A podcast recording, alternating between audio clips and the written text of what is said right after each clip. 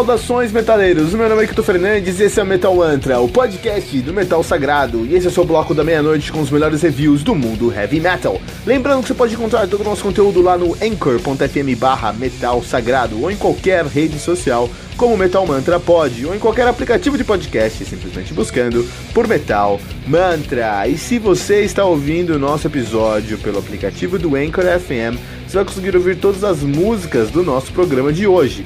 Você também pode ouvir todas as músicas desse episódio usando os links do Spotify, que você vai encontrar na descrição desse programa. E se você ainda não baixou o aplicativo do Anchor FM, faça isso agora para nunca mais perder um lançamento do mundo heavy metal.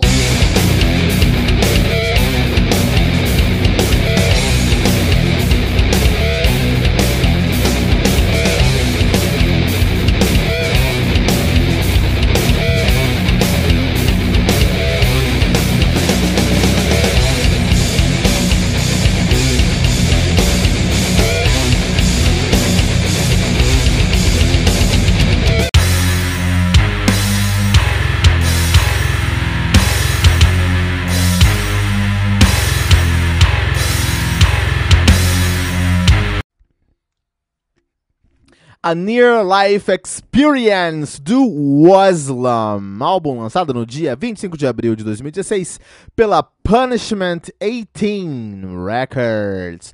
Álbum que conta com nove músicas, totalizando 44 minutos de play. E o Waslam, que é uma banda de thrash metal tradicional raizão Bay Area, tamo aí, de São Paulo, capital nativa desde 97, sempre sob o nome de Wasla, uma banda que conta aí já com uma discografia bem sólida. Uh, os caras lançaram seu debut em 2010, o Time to Rise. Em 2013 lançaram Evolustruction, belo nome. e agora em 2006 estão, dois, depois de 2016 eles lançaram a Near Life Experience, a banda que é formada por Fernando Oster na bateria, Rafael Yak na guitarra, Silvano Aguilera no vocal e na guitarra e André Melado na, no baixo. Olha aí, olha aí que legal, né?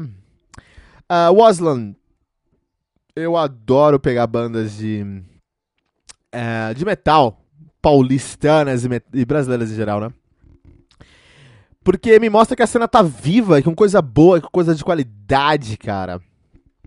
A cena metal no Brasil sofreu muito nos últimos anos, ainda sofre, né? Mas nos últimos anos sofreu bastante por causa uh, de uma competição desleal aí das casas de show. Então, vamos entender, vamos entender um pouquinho essa cena. Então, o que acontece?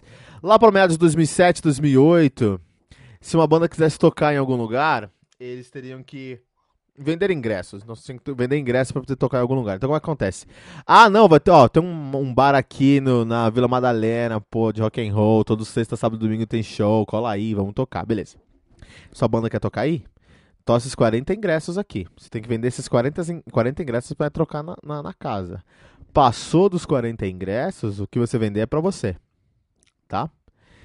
Isso foi uma prática, não sei se é ainda, tá? Faz tempo que eu não toco né, na rua aí, na, na, na, Faz tempo que eu não toco aí na. Na noite, mas é. Isso foi uma prática, não sei se é ainda. Cruel. E a razão pela qual o metal meio que deu uma murchada no Brasil e quase morreu. Por que que acontece? Nesse contexto, você precisa. Quem leva mais gente pro show acaba tendo mais retorno financeiro, mais é, lugar para tocar, mais exposição e consecutivamente, consecutivamente mais é, sucesso de certa forma, né? Mais, mas a, a, a, inércia, tem uma inércia ali, começa, uma, desculpa, uma sinergia ali que começa a fazer as coisas acontecer mais fáceis para você, para você, né? Então o que acontece? Ó, vamos colocar aí um exemplo de uma banda que os caras tocam, uh, os caras tocam um som autoral death metal melódico a lá Children Bodom. Os caras são do Rio de Janeiro, cara. Não, vou usar São Paulo, vou usar São Paulo aqui na cena. É uma banda que eu quero ouvir, é uma banda que eu quero escutar, meu. Puta, Children of Bodom é uma banda de death metal melódico brasileiro, paulista, fazendo um som meio de Children of Bodom. Puta, eu quero ouvir isso, cara. Beleza. Só que aí os caras têm que vender 40 ingressos. Parece pouco, cara, mas vamos dizer que os caras moram em Cerquilhos.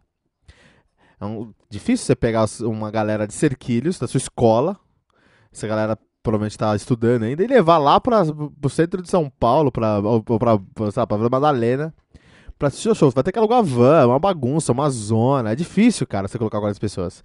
Então, se você tiver sorte, você coloca 50, cara. Você vendeu ingresso a, a 15 reais, você colocou 50 pessoas, você conseguiu 40 ingressos, vendeu 40 ingressos. 10 você vendeu para você, sua banda fez 150 reais naquela noite. Uma banda com 5 pessoas, 30 reais cada um. Olha aí. Difícil, né? Difícil. Mas aí, num outro barzinho na Zona Leste de São Paulo, toda sexta-feira, toda sexta-feira não, mas tem uma sexta-feira lá que eles colocam. É, não vamos chamar uma banda autoral, não. Vamos chamar uma banda cover. Cover de Metallica, cover de Testament, cover de Anthrax, cover de Slayer. Olha aqui. Noite do Thrash Metal Bay Area. Tem essas quatro bandas covers. Você não precisa nem conhecer os caras que, que você quer chamar pra sua. a banda não precisa é, conhecer quem vai chamar pro ingresso, entendeu? Só por ter uma noite temática com sons que as pessoas conhecem, é muito mais fácil encher a casa. Então, essa banda cover vai ter mais gente na casa, vai ganhar mais dinheiro, vai ter mais exposição, vai tocar na semana que vem, cara. Você entende? Isso criou um, um, um, um, canibalismo onde os caras que faziam som autoral começaram a fazer cover, meu. E hoje à noite em São Paulo, não sei se você ainda tem isso, mas lá para 2007, 2009, até 2010 aí, um pouquinho mais, até você ia pra São Paulo você tinha ah, Noite do Grunge, aí você tinha uma banda cover de Nirvana, de Silverchair, de Soundgarden e outra coisa. Ah, Noite do Trash, tinha mais banda cover. Noite do, do, do Hard Rock, tinha mais bandas. E às vezes um cara tocava em três bandas. Assim, o cara, ah, o, o, cara toca Xamã, então ele toca Xamã cover numa banda, a mesma banda faz Angra cover, a mesma banda faz a, a, a Stratovarius cover, a mesma banda faz Halloween cover. Vai tocando.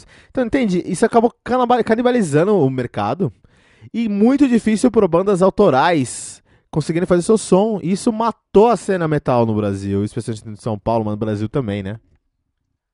Imagina isso, cara, como é que aconteceu. Então hoje, quando eu encontro bandas como Oslam, que são uma banda incrivelmente profissional, eu fico feliz, cara. Eu fico feliz saber que a gente tem bandas assim. Em São Paulo temos bandas assim no Brasil. Eles estão lançando agora, eles lançam, é o álbum que eu quero recomendar aqui, no nosso uh, National Noteworthy, é o, a Near Life Experience dos caras, que é de 2016. E é um álbum que, na minha opinião, eles conseguiram. Porque o, o, é uma banda de, de, de thrash metal Bay Area, né?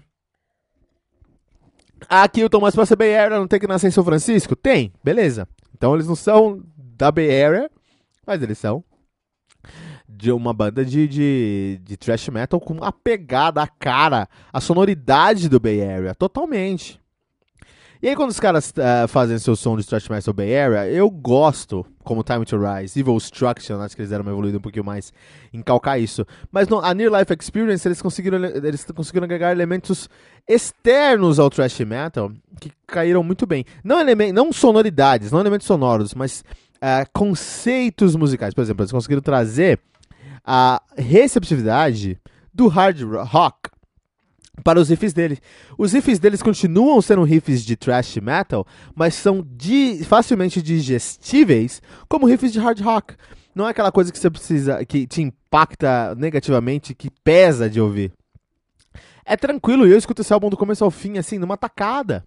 Porque é um álbum bem tranquilo de se ouvir, é bem... as, a, a, os riffs foram construídos de uma maneira que o ouvinte não precisa ter uma referência de 200 é, é, outros álbuns de thrash metal para apreciar aquilo. A referência tá lá, tá na sua cara, mas eles conseguiram digerir isso. Eles trouxeram uma pegada de um, hard, um heavy metal também, um heavy metal com um pouco mais progressivo, algo como King Diamond, especialmente algumas introduções e alguns solos.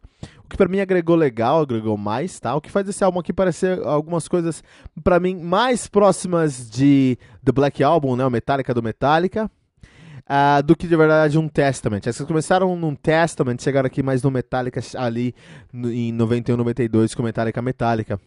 Uh, que é um som que me agrada mais, um som que eu acho que faz mais sentido para a cena que nós temos hoje no Brasil.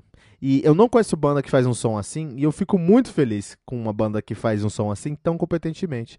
Então, parabéns a todos os envolvidos, porque esse álbum aqui é um exemplo de profissionalismo, de cuidado, de esmero, de competência e de perseverança, porque eh, não deve ter sido fácil para esses caras. Deve ter feito muito cover na vida para chegar nesse ponto de lançar o terceiro álbum dos caras com tanta qualidade aqui. Então, mais uma vez, parabéns para o Oslon. E vamos recomendar aqui o Oslon, a Near Life Experience, no Metal Mantra 4.7. Pentagramas Dourados, um álbum essencial pelo Metal Mantra.